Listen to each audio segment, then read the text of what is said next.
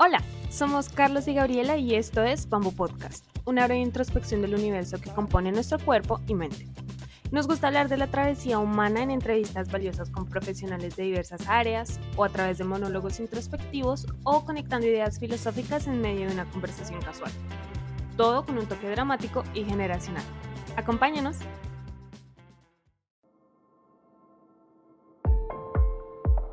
Y sí que parece que estamos en una era en la que la validación se ha llevado a un extremo y que todo nuestro valor depende de lo que otras personas opinen de nosotras o nosotros. Entonces ahí es cuando se convierte en un problema, porque cuando no la recibes es horrible. Imagínate ese sentimiento de nadie me quiere, nadie me escucha, no soy importante, aquí no encajo. Entonces claro, por eso se convierte en algo pues adictivo, como necesito más porque hoy no me siento bien, porque no hemos aprendido a dárnosla tampoco a nosotras y a nosotros. Entonces ahí está el trabajo interno, ¿no? Pero lo más importante para tener compasión con nosotras y nosotros es entender que la validación externa es algo que es necesario.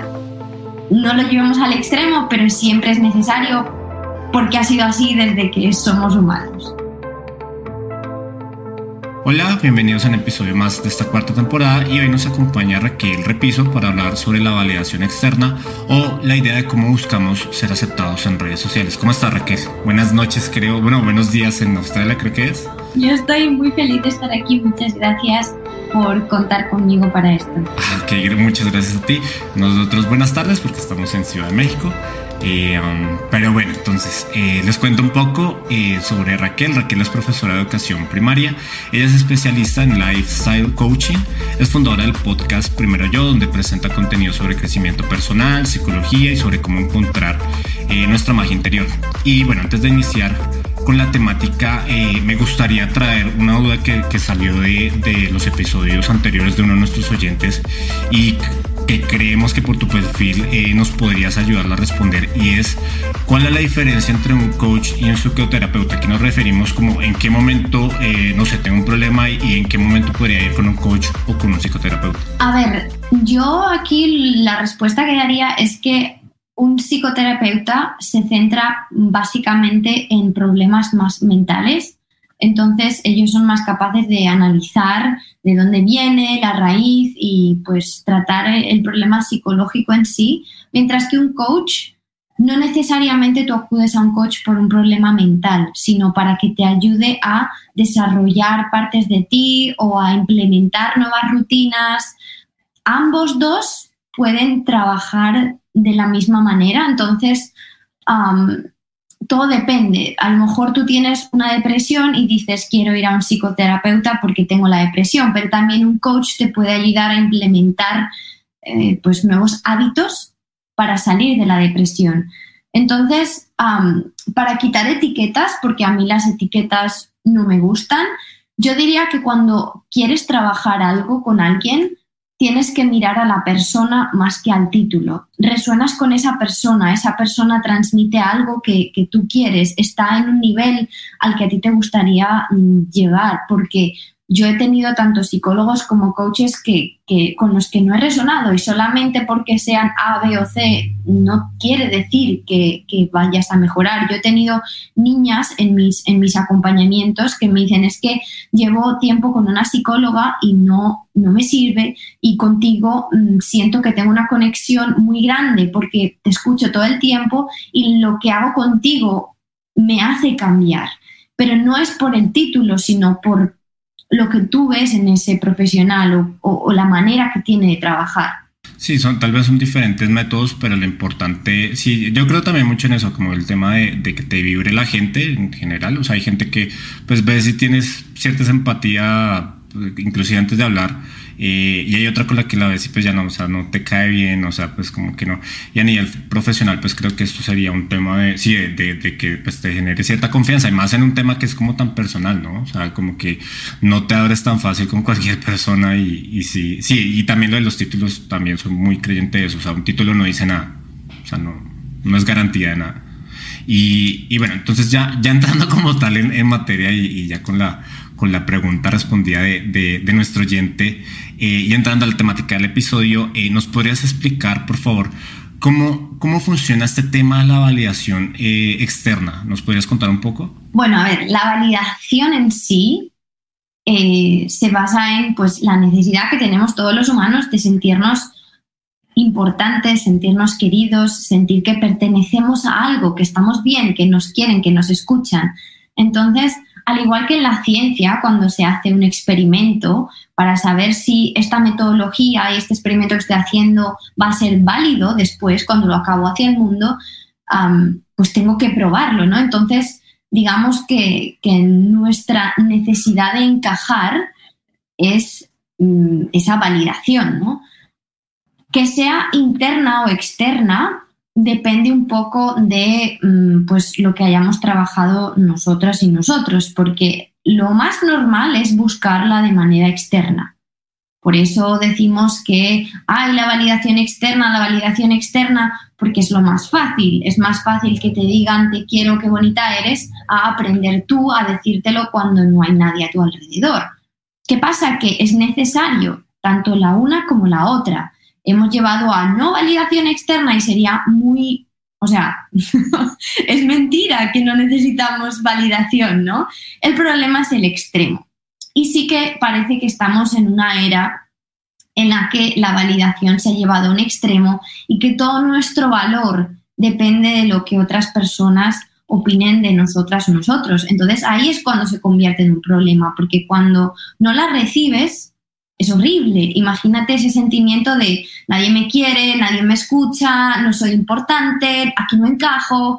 Entonces, claro, por eso se convierte en algo pues adictivo, como necesito más porque hoy no me siento bien, porque no hemos aprendido a dárnosla tampoco a nosotras y a nosotros.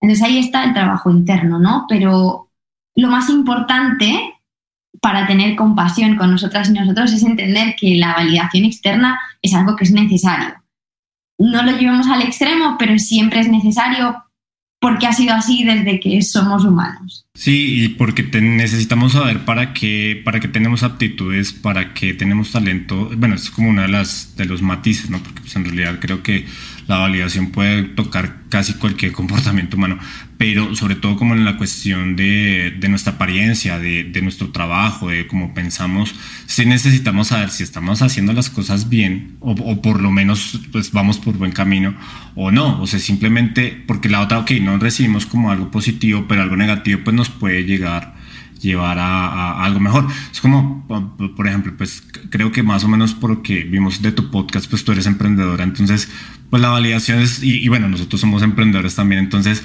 pues el que te reconozcan tu trabajo y que por lo menos digas, eh, te digan, hey, por ahí no es, pues es, es básico. Lo que pasa y es justamente lo que queremos hablar en el episodio, es cuando se lleva a los extremos, o sea, cuando ya la cosa llega a ser o muy negativa o demasiado positiva y en, y en ambos eh, espectros, creo yo, del, del, de, de, este, de este tema de la validación, pues no se ve nada claro, o sea, porque no sé, si te dicen que todo está mal, pues no aprendes nada y simplemente te dices, ay, todo está mal, soy lo peor, lo que sea. Y en lo bueno, pues no ves errores, o sea, simplemente dices, bueno, pues está perfecto y pues hasta ahí, hasta ahí va. Y este, esta idea de, ser reconocidos, o sea, bueno, creo que es como una, como una cuestión social, ahí pues nos, nos explicarás, pero ¿de dónde surge como esa, de esa necesidad de ser reconocido, de ser parte de un grupo de algo?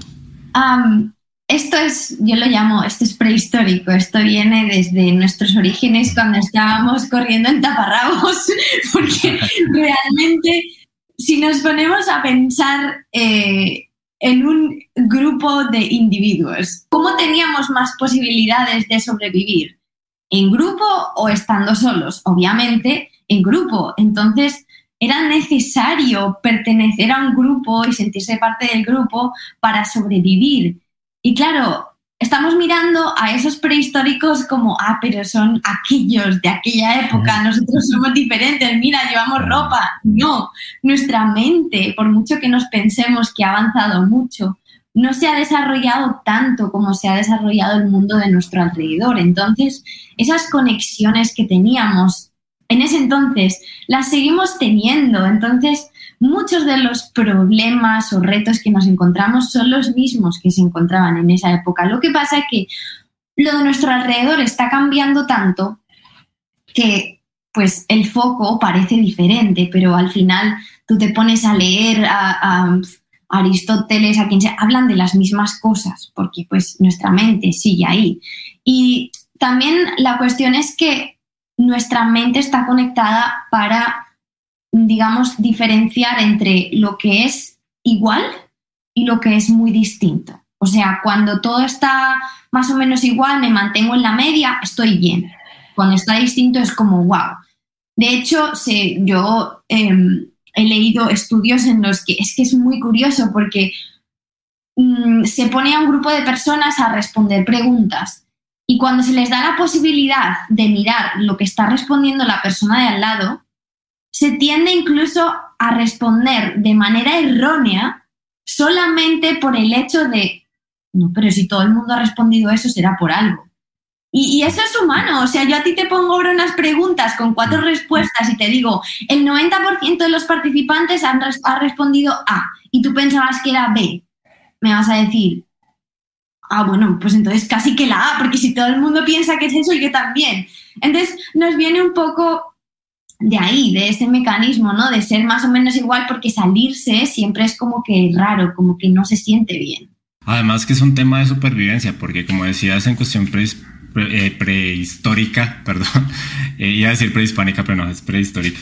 Eh, en ese momento, en ese momento, pues si, si estabas solo en, en, la selva o en, una sabana, pues tus posibilidades de sobrevivir eran muy bajas, o sea, no tenías muchas opciones. Entonces, claro, la, el grupo, la manada, la, esta, esta idea como de comunidad, pues es lo que nos ayuda a sobrevivir. Y me parece interesante eso que dices, que sin importar la tecnología y los tiempos que pasen, hay ciertos factores humanos que se repiten. O sea, y lo que decías, hay ciertos filósofos que decían cosas de esa época que aplican hoy en día como si no hubiera pasado el tiempo. O sea, como si en realidad no haya existido eh, pues ciertos cambios. Entonces, Sí, eso es, eso, ese, y, y, por ejemplo, lo maleable que puede ser la gente eh, cuando, sí, cuando está en, la, en, masa. Bueno, que creo que eso es otra historia y eso va para otro episodio, pero, pero cómo podemos tomar decisiones eh, bajo una, bajo ideas colectivas que creemos que son verdaderas, pero que al final simplemente por hacer parte del el grupo, pues hacemos cosas que a veces no están muy a favor de lo que, de lo que pensamos. Eh, y, y, sí, eso, es, eso creo que es muy, muy, muy valioso. Pero bueno, sin desviarnos del tema, quería eh, preguntarte, y ya entrando más como en el tema de, de, de esto de validación, eh, de aceptación en redes sociales, quería entrar, bueno, quería preguntarte más bien, ¿por qué crees que, que hay una tendencia a, a, que se le dé prioridad en redes sociales justamente a la apariencia, se le suele dar prioridad a la apariencia sobre la experiencia. Con esto me refiero como al denominado postureo o como tratar de aparentar cierta cosa eh, y buscar la aprobación de los demás eh, con mayor intensidad, inclusive que el disfrute mismo de lo que se esté pasando, del lugar, de la fiesta, del evento, lo que sea. ¿Por qué crees que pasa esto? A ver, las redes sociales obviamente dependen del enfoque que uno le dé, ¿no? Pero yo creo que por esto mismo que estamos hablando de la validación, que es una necesidad que tenemos todos los humanos, cuando es una necesidad tan latente, eh, también estamos siendo más vulnerables. Y con esto quiero decir, como todos y todos queremos ser queridos, apreciados y que nos digan qué guay eres, aquí estamos siendo vulnerables a la respuesta externa, lo que hay a nuestro alrededor. Claro, eh, si cuando subimos una foto de un lugar muy bonito, la gente que hay a mi alrededor, la gente que me sigue, me da muchos likes, yo voy a volver a subir una foto de ese tipo. Porque yo estoy en la fiesta y a mí la gente no me está diciendo eres muy guay, o te quiero mucho, o me siento súper bien contigo. Sin embargo, en las redes sociales la gente te lo dice.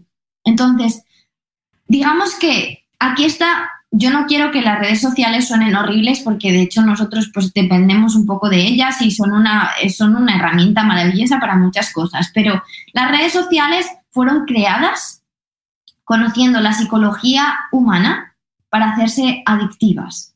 Entonces, han utilizado un factor tan vulnerable como es la validación para hacernos adictos a ellos, porque cuando, ¿qué pasa cuando alguien nos comenta, cuando alguien nos da un like, cuando alguien nos dice algo bueno? Pues nos pasa lo mismo que nos pasaría con, cuando, por ejemplo, tomamos drogas o, hacemos, o tomamos alcohol o, ganamos un, concurso. Es dopamina. Entonces, el sistema de, de hormonas es, es lo mismo. ¿Qué pasa? Que la dopamina es adictiva también y cada vez necesito más para recibir la misma satisfacción. Si yo recibía 100 mm, likes, ahora necesito 300 mm, porque los 100 ya no me parecen suficientes. Y esto es igual con todo tipo de drogas. La dopamina es algo que nos hace ser adictos a, lo que sea. Claro, em, de nuevo, son mecanismos muy básicos del humano que nuestra mente no ha llegado a diferenciar ni a decir, bueno, esto es por tal cosa, voy a separarlo de mi vida. Estamos poniendo todo nuestro valor y todo lo que nosotros valemos y servimos en esta vida en una plataforma en la que solo estamos enseñando una parte pequeñita de nosotros, que está todo hecho como perfecto, está todo como, como se dice en, inglés, curated, como que es como si dijéramos el mejor portafolio de tu vida, todos tus mejores trabajos, los pones ahí y todo tu valor depende de eso. Y ahí está el peligro, yo creo, y, y pues bueno, yo me atrevo a decir de que ahí viene. Hace un momento mencionaba sobre sí que están, están hechas las redes sociales para crear adicción y veía un documental en Netflix, no recuerdo el nombre ahorita, pero que hablaba que muchas de las personas o los ingenieros que estaban en la programación de las redes sociales eran personas que habían trabajado en Las Vegas, en los casinos. Entonces, claro, las personas que, que pueden eh, analizar o estudiar la dinámica o las conductas de las personas en, una, en un casino, pues tienen clarísimo cómo generarle dependencia a las personas. Y, bueno, por otro lado, también está el tema que es una herramienta que de cualquier forma, es que creo que hay que hacer como una diferenciación, como que, que de, eso vamos a hablar más adelante también, que es por un lado tal vez ver las redes sociales como un negocio que sí, pues inevitablemente pues es, es, necesario. Y por otro como, como ocio y en el ocio yo creo como a nivel personal donde se tiende más a explotar este tema del, del postureo eh, pero sí hay que tener como una postura crítica porque, o sea, no sé, por ejemplo yo hace un rato por mi bienestar, tengo mi cuenta de Facebook, pero hace mucho no, pues no la abro. O sea, ya no, porque inclusive lo que el, el, proceso para salirme o casi salirme de Facebook fue, ok, voy a poner un temporizador, estoy gastando mucho tiempo y pues como que, como que eso me fue llevando paulatinamente, pues ya no, a no tenerlo, porque si uno cae en un juego de, de de aceptación que no es aceptación y por eso me gustó lo que decías, que claro, pues no, nosotros buscamos validación de afuera hacia, hacia adentro y debería ser al revés. O sea, como primero tratar de construirnos nosotros para tratar de presentarnos a, a, los demás. Y, y, bueno, siguiendo en, esta línea, eh, me gustaría retomar un, un, fragmento de un artículo que encontramos del periódico digital La, la, la Lista, que, que creo que curiosamente es español, y la autora Ingrid Mota habla sobre este, este fenómeno y bueno, pues parafraseando más o menos lo, lo que dice, eh, es, menciona que el ecosistema digital, o sea, esto de lo que, de lo que hemos estado hablando, eh, fomenta como la hiperconectividad, o sea, que a cada rato estemos ahí conectados, que fomenta un comportamiento narcisista que se retrata pues a través de una selfie, a través de esos como momentos así instagramables o como muy, muy perfectos que muestran pues como la perfección, como la realidad de la imperfección, eh, que son como necesidades irresueltas eh, y bueno, y, sobre todo como este punto que, que es como una, como algo que, que, que, se está pues volviendo tal vez tendencia y es mostrar sí una vida perfecta, pero además te muestro la vida perfecta y te muestro cómo, cómo llevarla. Y eso pues es muy subjetivo porque todos tenemos diferentes, eh, diferentes historias. Pero bueno, para no hacer la historia larga, eh, todo esto, eh, el resultado final pues son los, los likes. Entonces, la pregunta es, ¿consideras que esta hiperconectividad, o sea, que estemos como tan, tan hiperconectados, nos lleve de cierta manera hacia el narcisismo? A ver, esto del narcisismo es un melón gigante porque eso es otra cosa como súper buff. Es un tema para hacer como otros dos podcasts. Pero, mm, a ver, la hiperconectividad en sí depende de cómo la entendamos, pero la conectividad entre humanos y la conexión es 100% necesaria. Sin embargo, se ha convertido en una conectividad que no es del todo real, es muy superficial y muy sobre lo que veo y sobre esa versión de la que hablamos que no siempre, a ver, no siempre, nunca, o sea, por mucho que mostremos nuestros días malos, al final no están con nosotros 24/7. Entonces hay que tener claro que nunca, por muy real, yo me intento mostrar real y sin embargo te voy a decir, no subo todo, no subo todos mis malos momentos. Entonces al final tampoco es una realidad de mi vida. Hay gente que me dice, Raquel, tú no trabajas. Y es como, ¿cómo? He llegado a tener como seis trabajos diferentes, pero solamente porque me ves en las redes sociales te crees que no trabajo. Entonces, eh, esta conexión que dista un poco de lo que realmente conocemos, que es la, la conexión de verdad entre humanos, es necesaria la conexión y, y, quizás sea una buena herramienta para mantenernos en contacto con personas que están lejos es una herramienta maravillosa para conocer gente con la que tú puedes pues llegar a, resonar. De otra manera no la habrías conocido. Hay muchas personas que yo he conocido por Instagram que yo no habría conocido si no fuera porque existe Instagram, ¿no? Pero por otro lado, el tener acceso a tantas cosas es como los padres que dan todo al niño cuando es pequeño. ¿Qué pasa con ese niño que tiene todo, que se piensa que el mundo gira a su alrededor? ¿Y en qué se convierte ese niño? Se convierte en una persona narcisista. Y esto puede ser a lo que se refiere esta, esta periodista diciendo que esta hiperconectividad puede llevar al narcisismo. Y sí, es verdad, pero también es necesario eh, recalcar aquí que el narcisismo lo vemos así como, como el cuento del que viene el nombre, ¿no? Este narciso que se, que, se murió mirándose en el reflejo del lago o del río, lo que fuera, porque se veía guapísimo, pero el narcisismo es necesario y está en todos nosotros y nosotras. Em, de hecho, Aristóteles fue el que empezó con el tema de que eh, el buen hombre, como decían ellos, antes era todo en torno al hombre, el buen hombre es el que se quiere a sí mismo. Pero luego llegó Buda después y dijo, no, es mejor querer a los otros. Y luego llegó Freud y dijo, a ver, el narcisismo es parte del crecimiento de los humanos, es parte del entender el valor de uno. Si tuviéramos un narcisismo cero, quiere decir que no tendríamos valor, no sabríamos lo que valemos. Entonces, es importante también entender que el, narcisismo es como un espectro, digamos que podemos ponerlo de una escala de 0 al 10.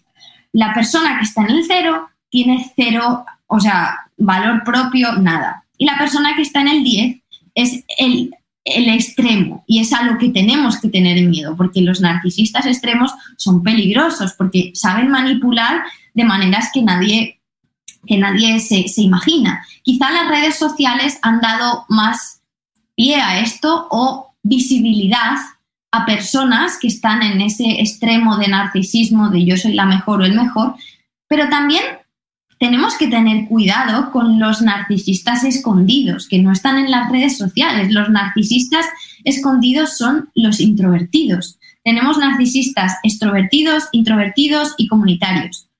Los introvertidos son esas personas que no se exponen nunca por miedo a la crítica. Y ellos también son narcisistas a los que hay que tenerles respeto, pero no están ahí en las redes sociales mostrándote cosas porque les puede llegar la crítica. Luego están los narcisistas extrovertidos, que siempre yo, yo, yo, todos hemos conocido a esa persona que solo sabe hablar de yo y que yo soy el mejor y si no le dices lo maravilloso, maravillosa que es, fuera de mi vida porque no, no me sirves. Y luego están los comunitarios, que son estas personas que también están en las redes sociales, que se dedican a decir, yo lo hago todo por los demás y soy la mejor persona porque yo comparto y porque yo estoy en esta misión en la que soy mm, la leche y ayudo a todo el mundo. Eso también es narcisismo. Entonces, tenemos que aprender a a mirar el narcisismo con, unas lentes un poco más claras. Yo siempre digo, hay que aprender, hay que tener conciencia de las cosas para después decidir. Y no porque una persona se muestre en las redes sociales diciendo yo soy la mejor, quiere decir que esa persona se lo esté creyendo. De hecho, detrás del narcisismo lo que hay es una sensación de, de inseguridad y un miedo increíble a la insignificancia detrás de todas estas, ah, pues, como decimos, mm, apariencias. Sí, que, vemos en, en cualquier persona, siempre hay algo detrás. Y yo siempre digo que, por ejemplo, el trauma, que es algo que a mí ahora mismo me apasiona, eh, está demasiado escondido y nos hace nos cambia la psicología y nos hace hacer cosas que desde fuera se ven como, uff, pero mira este, lo único que le importa es él y no sé qué, no sé cuánto. Sí, ten cuidado, especialmente en tu vida personal, con rodearte con personas que solo hablan de sí, que ellos son los mejores y todo eso.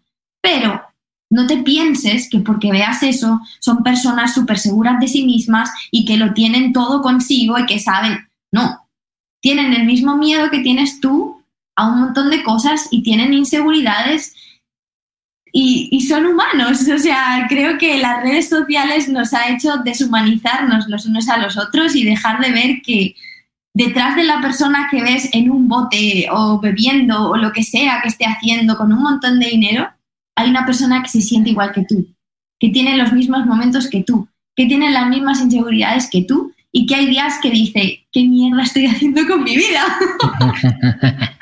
Somos humanos y es así. Sí, sí, sí, pues, pues eh, eh, esa, antes de que se me vaya la, la, idea, esa, esa, explicación que hiciste sobre el narcisismo está, está muy interesante porque, por ejemplo, yo personalmente tenía la idea del narcisismo con una connotación exclusivamente negativa. O sea, que pues una persona narcisista cuando se la pasa subiendo selfies o mostrando un modo, de un modo de vida de cierta manera eh, aspiracional, por decirlo de alguna forma, pero, pero claro, o sea, hay, diferentes, eh, diferentes matices de ese, del narcisismo en sí, porque no es, no es solamente decir como, bueno, pues esa persona, ah, ah bueno, y por ejemplo, he mencionado una cosa que está relacionada con el ego, por ejemplo, no es lo mismo un ególatra o un narcisista, pueden estar más o menos relacionados, pero no, es lo mismo bajo la explicación que, que acabas de dar. Y, y, claro, pues también la, la, gente pues tiene luchas diarias, o sea, también tiene problemas también, o sea, por el hecho de que tengan, no sé, un mayor posicionamiento, una mayor posición social o tenga más dinero, no los excluye de ser el resto de la humanidad. A lo mejor tienen más comodidades, pero tal vez a ese nivel tienen problemas más graves todavía. O sea, tienen complejidades mucho más, más profundas. Eh, pero simplemente nos vamos con la idea de, que son personas totalmente ensimismadas y que tienen, eh, esa, decías hace un rato lo de la insignificancia, creo que era, o, algo así como el, miedo a ser pues ignorado y no tener una huella que también responde al ego, creo yo. Eh, eso es muy fuerte y que no todo el mundo lo, lo hace lo hace visible y que pueda dar narcisistas psicópatas. O sea, de hecho ahorita me acordé del documental este de Netflix eh, sobre el estafador de Tinder, que era una, puedes, no sé, caer en todos los, en todo el perfil psicópata. sí, horrible, tal cual. Y, pero, pero ese tal vez es como el, extremo, o sea, que era tal vez una persona que se mostraba de una manera, pero que era siniestra, o sea, que pues, robó, hizo un montón de cosas y simplemente está inflando como esa idea de esa persona que él mismo había construido que él ni siquiera era, porque ya, y, bueno, esto va a sonar a spoiler, pero el origen de él pues era humilde, o sea, no era esa super persona que se había fabricado eh, y eso, y eso pues, pues eso también da para otro episodio, pero justamente creo que nos explicaste muy bien cómo funciona el, el narcisismo en, el, en cuestión de redes sociales. Creo que eso, eso fue lo, lo, interesante. Y bueno, siguiendo la línea de, de por ejemplo, de, del, sí, pues del mismo narcisismo y, y, que consideramos que a lo mejor eh, esta idea del like, el botón, o sea, creo que es una de las creaciones más exitosas de las últimas décadas, porque el like se volvió como una, una institución como tal de eres aceptado si tienes likes o no. Eh, y, gracias a esto se volvió como un mecanismo de, recompensa, lo que mencionaba hace un rato. O sea, recibimos un like o ciertas cantidades, ya cuando tenemos, no sé, 100 likes, llega un momento donde nos acostumbramos y necesitamos más, necesitamos más como cualquier adicción. Eh, y esto nos libera dopamina a corto plazo, porque pues es, es justamente como el tema de la, de la adicción y las drogas.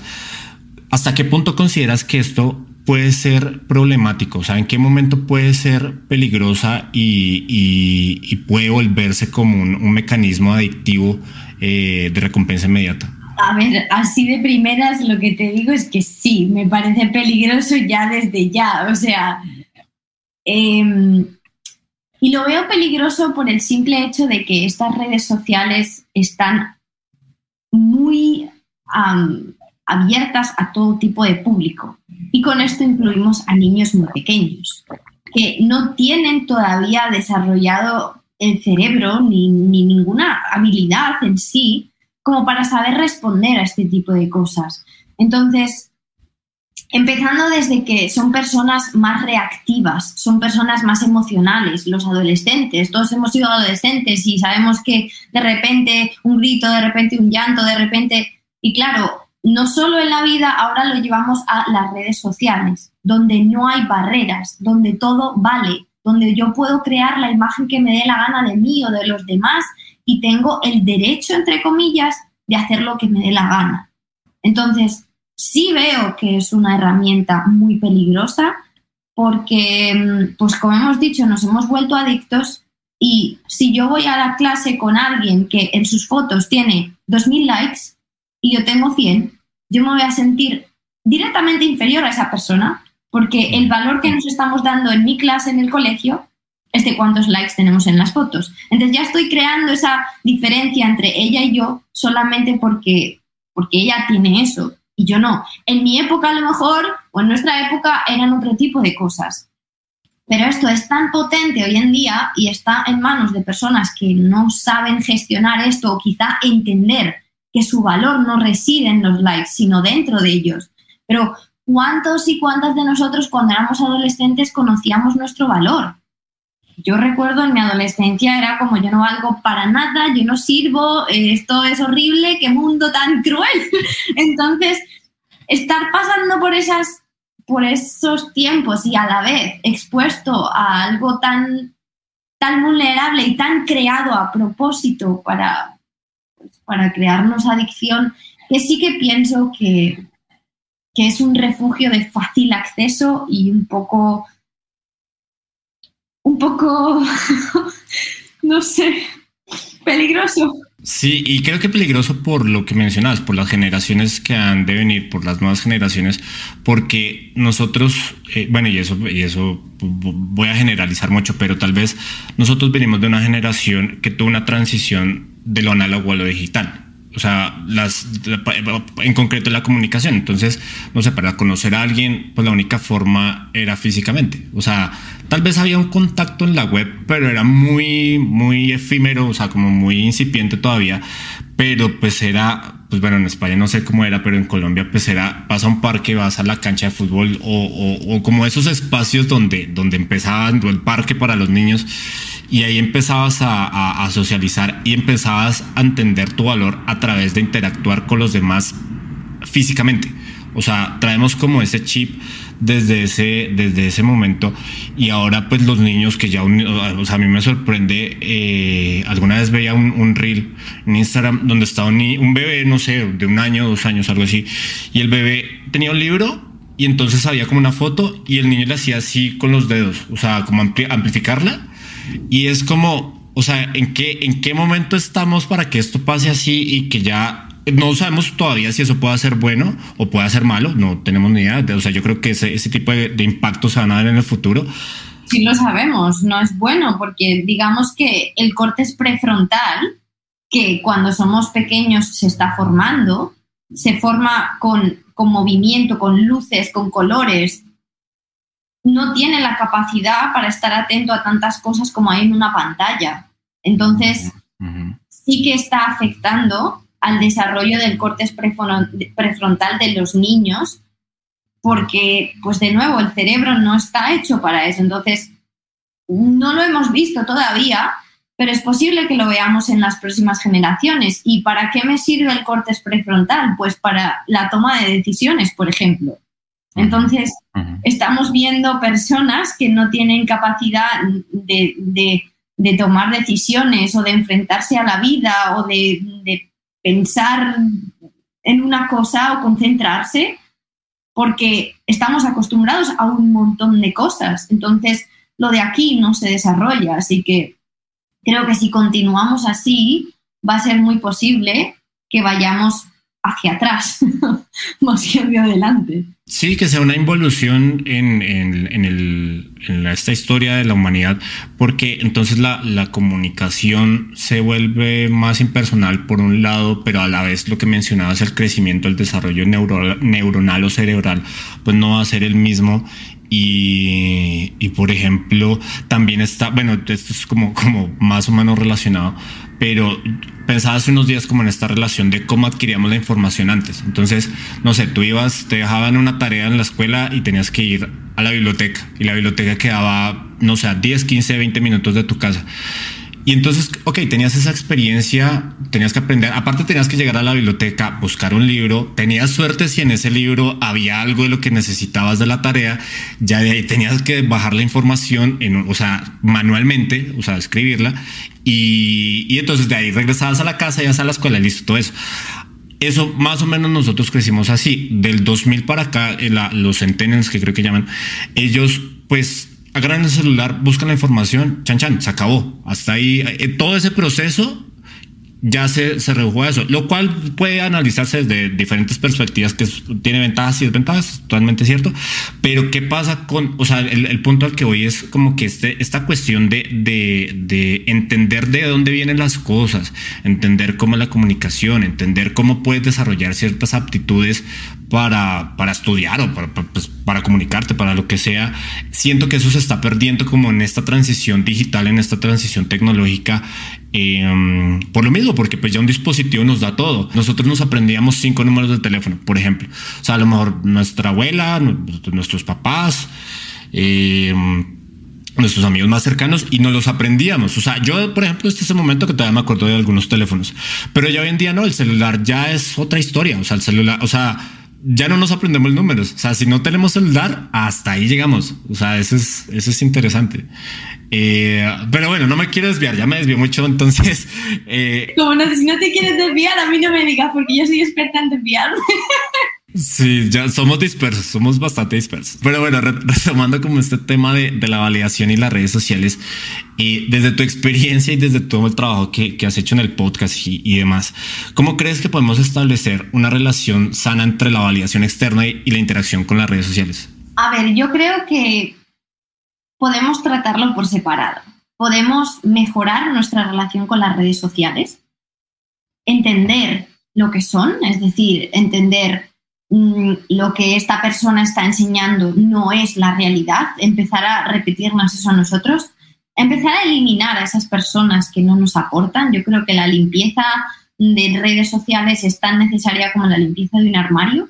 Es decir, esta persona no me hace vibrar más alto, entonces fuera, porque la realidad es que nos estamos exponiendo a cosas que sabemos que nos hacen mal y las mantenemos. Entonces ahí sí hay un poco de responsabilidad, de decir, eres adicta o adicto a algo que te está haciendo mal. Luego no digas que tienes ansiedad o que tienes problemas porque tú misma o tú mismo te estás exponiendo a ello todos los días y durante un montón de tiempo. Entonces, mejora tu relación con las redes por una parte y por otra parte, construye tu valor fuera de las redes sociales. Es decir, que tú tengas claro lo que tú vales cuando estés fuera de esas redes sociales. No solo depender de esa herramienta que te da mm, validación o lo que sea en las redes sociales, porque claro, ahí está cuando se juntan, cuando mi único valor depende de las redes sociales. Sin embargo, si tú tienes un entorno que te enriquece, que te nutre, que te quiere, que te recuerda lo que vales, que tú trabajas en ti, en tu valor, en lo que sirves, en, te recuerdas qué, cosas te dan bien y para lo que viniste aquí y conectas con tu autenticidad, es cuando no tiene tanto peso las redes sociales, porque tú estás en tu vida real, lo que sí tienes a tu alrededor, y te sientes valioso o valiosa también. Entonces, yo creo que son cosas que se juntan, pero que también se pueden trabajar por separado, y yo creo que se debe separar también. Y yo te digo que es muy complicado no hacer contenido y pensar qué les parecerá a las otras personas, ¿no? ¿Cómo van a reaccionar? Porque pues obviamente tú quieres que guste, que quieres que tenga un impacto, pero pregúntate, ¿con qué intención estoy entrando a las redes sociales? ¿Qué estoy queriendo sacar de ellas? Si lo que quieres es crecer como una empresa, vale, entonces lo que estás haciendo está dando a tus clientes o a tus seguidores lo que tú quieres ofrecer con tu empresa. O si lo que quieres es enseñar ropa que te compras cada semana, ¿estás realmente dedicándote a mostrar la ropa que te compras y que al que le guste bien y al que le guste no?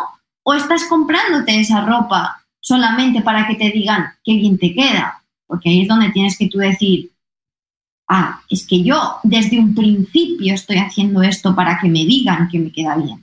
Ni siquiera es porque quiero mostrarles las tendencias del mes.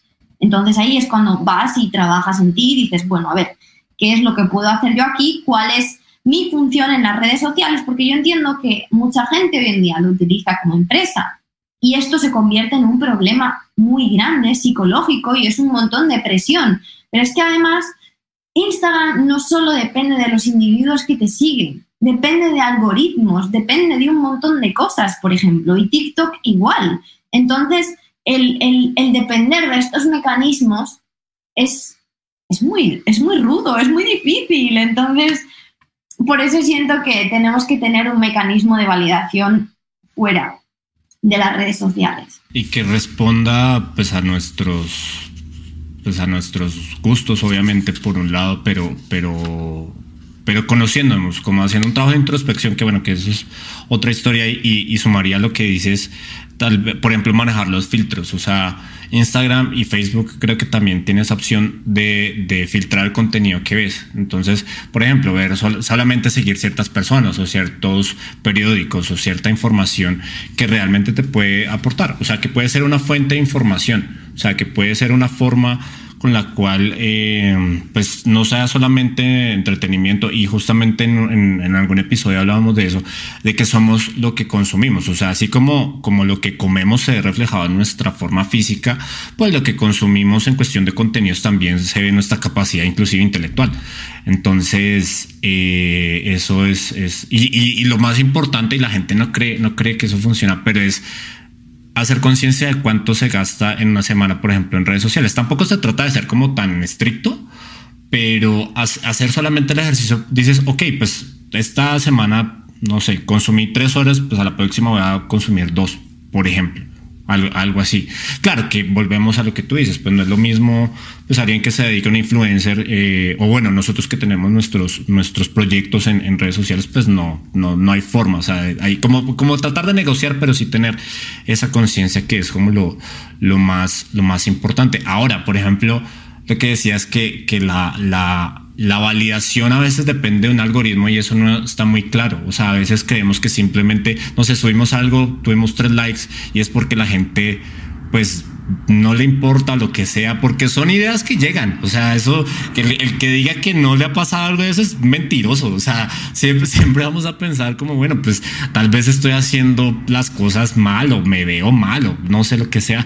Pero claro, o sea, esta estructura tan compleja pues responde pues a mecanismos digitales pues mucho más complejos a tendencias, a hashtags, a reels, o sea, son un montón de cosas y uno simplemente se echa la culpa de algo que es mucho más complejo, o sea, que no, pues que no tiene mucho sentido, pero está bueno hacer como ese ejercicio de, de, de, conciencia, o sea, como decir, bueno, ok, pues que esto es lo que, es lo que estoy consumiendo realmente sí me sirve o no. Eh, pero bueno, ese, ese, ese era el, punto.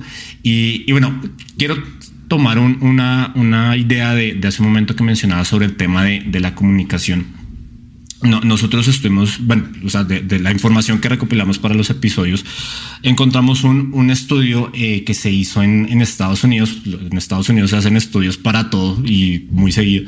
Entonces, en ese, en ese, ese estudio decía que eh, el, el, grupo, eh, el, sí, el focus group, o sea, como la muestra que se tomó, que era de 1200 personas de nuestra generación, millennials, le hicieron varias preguntas de cómo interactuaban y cómo se comunicaban y todo eso. Y eh, uno de los resultados fue que el 81% de estas personas sentían ansiedad para hacer o recibir una, una llamada. O sea, que por lo general esa tienden a evitar las interacciones físicamente. O sea, que si se puede hacer por WhatsApp mejor y por llamado, olvídate, jamás. Entonces, eh, retomando este punto como de la comunicación, ¿crees que este sea un patrón que está alterando la forma en cómo nos comunicamos todas las generaciones o solamente es como algo de, esta, de, nuestra generación o de los centennials? A ver, yo creo que definitivamente sí nos ha afectado, porque el punto es que podemos manipular un montón de veces antes de mandar lo que vamos a decir, cómo lo vamos a decir, o incluso podemos buscar en Google algo que nos están preguntando y que no sabemos. Entonces, obviamente, el exponerse a la realidad es mucho más difícil que hablar por WhatsApp o hablar por una red social, porque yo puedo crear la versión de mí que a mí me dé la gana y hacerle creer a la otra persona que esa es la persona que soy. Entonces, obviamente, es más fácil y a todos nos ha costado y, ojo que yo no vengo de esta generación puramente de texto y de, tecnología y sin embargo cuando me pusieron a trabajar de marketing llamando a gente, yo lo pasé muy mal. Fue muy duro para mí exponerme a, esa, a ese rechazo y además en inglés, que, que bueno, que se habla en inglés, pero aquí en Australia hablar inglés o sea, muy enredado.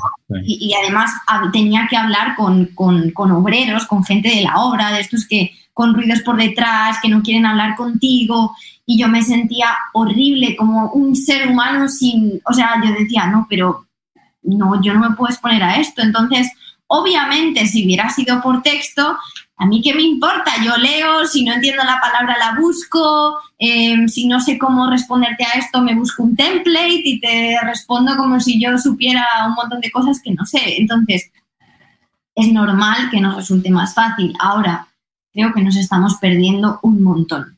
O sea, nos estamos perdiendo muchísimo a la hora de, de esa humanidad y esa comunidad que es totalmente necesaria para, para los humanos. Y es que me llama la atención que veo a niñas aquí, porque yo vivo aquí, obviamente se da lo mismo en otros países, con 10, 12 años son capaces de hacer un TikTok y de aprenderse un baile de yo qué sé, que yo, yo las veo y yo digo, pero ¿en qué momento te has aprendido eso? ¿Cuántas veces lo has practicado? Y sin embargo, no saben tener una conversación con la niña que tienen enfrente, no saben resolver un conflicto, no saben entenderse. Entonces, estamos desarrollando un montón de habilidades que sí, que pueden ser maravillosas y súper útiles, pero también estamos dejando atrás muchas otras que ni siquiera sabíamos, porque no sé a ti, pero a mí en el colegio me enseñaron a hablar como para exponer un tema enfrente de la pizarra o de una pantalla, pero a mí no me enseñaron a comunicarme con otros humanos, a tener Mm, llamadas telefónicas. Entonces es algo que como sociedad nos ha faltado en la educación por mucho tiempo y ahora más. Y si le añadimos este aspecto de que ahora todo se nos ha facilitado tocando teclas, pues obviamente sí que estamos, yo creo, careciendo cada vez más de esas habilidades sociales. Ok, ok, ok. Y, y, bueno, sobre estas, sobre estas habilidades sociales y sobre cómo esta tendencia, bueno, no, no sé si la tendencia, pero, pero, y bueno, eso es como un fenómeno tal vez Latinoamérica o, México en particular. y que esta, bueno, el, el, estudio decía que, que en uno de, las, de los resultados decía que esta, o sea, que los millennials somos la generación muda. Eh, por lo mismo que tú acabas de decir, porque todo lo podemos hacer por texto y tenemos la, la posibilidad de presentar como una versión sin errores eh, de nuestro mensaje. Entonces, eh, bueno, inclusive pues este, esta, esta, um, como este adjetivo de generación muda, otro que es, considero un poco más, más, mm, no sé si fuerte, pero sí es un poco más despectivo que la generación de cristal. ¿Qué opinas sobre estos, sobre estos adjetivos? O sea, sobre, sobre como, como esta idea de que esta generación, por todo lo que ya hablábamos, eh, tiende a ser una generación que no habla y una generación que cualquier cosa le genera conflicto. ¿Qué opinas sobre eso? A ver, yo no considero que sea una generación muda porque han salido a la luz un montón de cosas a nivel social que antes no se hablaban o que la gente no se atrevía a, a decir. Que es cierto que, como has dicho, cada vez que se abre algo se convierte en un conflicto, pero yo creo que ha sido más bien por porque estamos exponiendo la información en un mundo en el que no hay barreras y se puede decir de todo y está pues de alguna manera incentivando esa reactividad.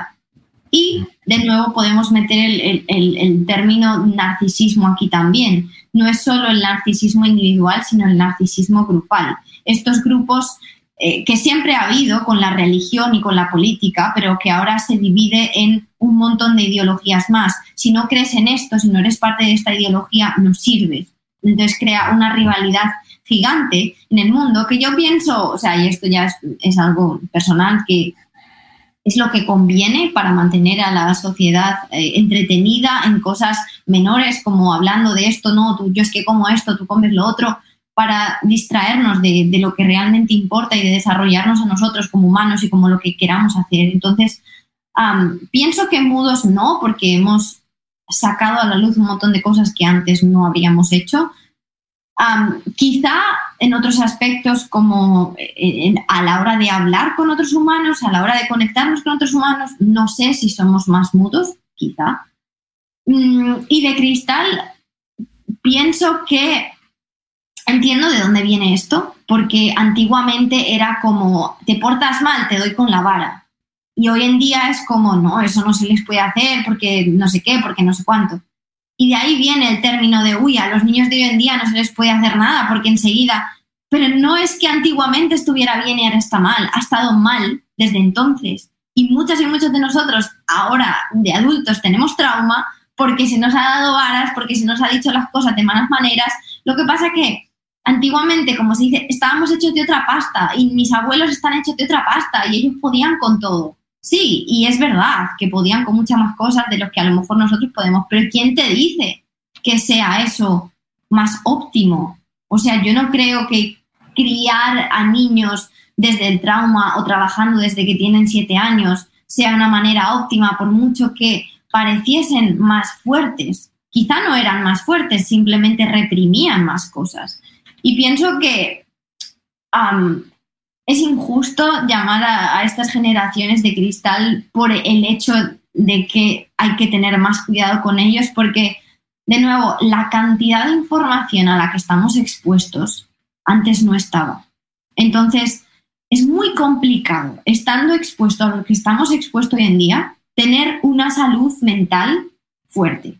Antiguamente, yo pienso en nuestros abuelos, se iban al campo o a trabajar a lo que sea y ellos iban como con la visión de caballo de esto es lo que hago. No estabas viendo lo que hace el vecino, no, no sabías la vida que tiene el vecino, no sabes cuántas veces se va de vacaciones, no sabes ni qué cuerpo tiene, no sabes nada. Entonces, obviamente, no tienes tantas cosas en tu cabeza. Hoy en día estamos bombardeados constantemente con un montón de noticias, de, todo. Antiguamente no estaba. Entonces, yo considero que somos extremadamente fuertes para día tras día, viendo las noticias que vemos, viendo la cantidad de información que vemos, aún así decir, no, yo quiero seguir, yo quiero tener una mejor salud mental. Entonces, no, yo no lo considero de cristal, nos considero que estamos pasando tiempos también muy difíciles.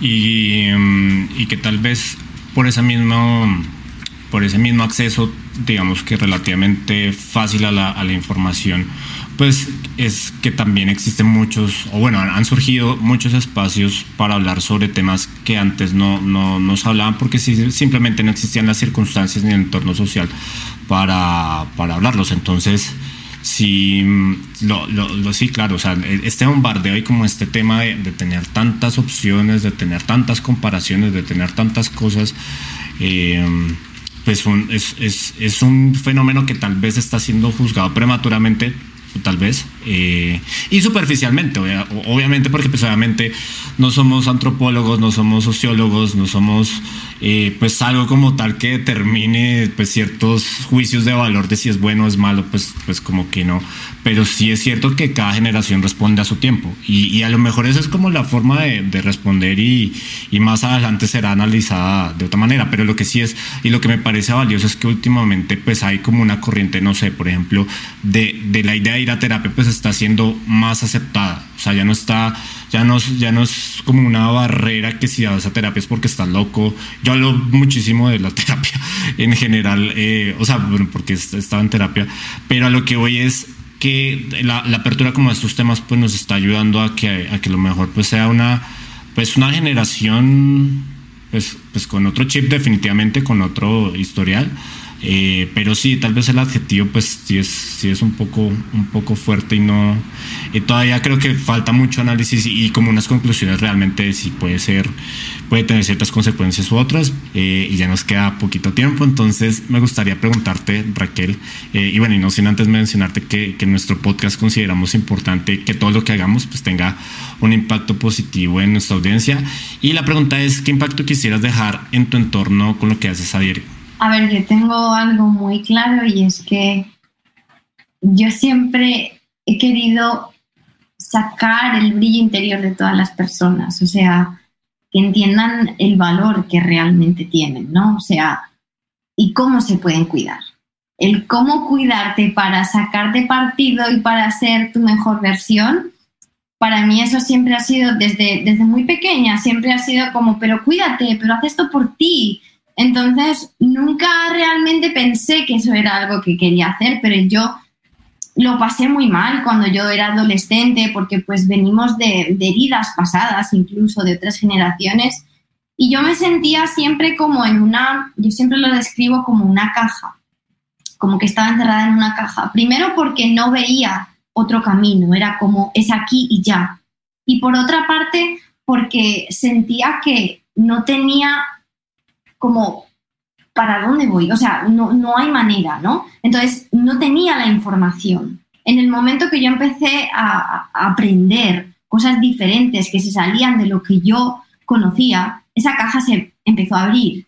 Y yo empecé a ver la vida de una manera diferente y empecé a ver que esas cosas que me aterrorizaban o que pensaba que tenía que ser así para siempre, no tenían por qué. Y entonces ahí fue cuando se despertó en mí la necesidad de decir, ¿Cuántas personas se sentirán como yo me he sentido o han tenido los mismos o parecidos problemas? Yo necesito contarles que eso no es la única manera, que siempre hay otra y que a pesar de que se vea que es el final, que no hay más, siempre hay más. Ok, muchas gracias por, por esa respuesta tan, tan bonita.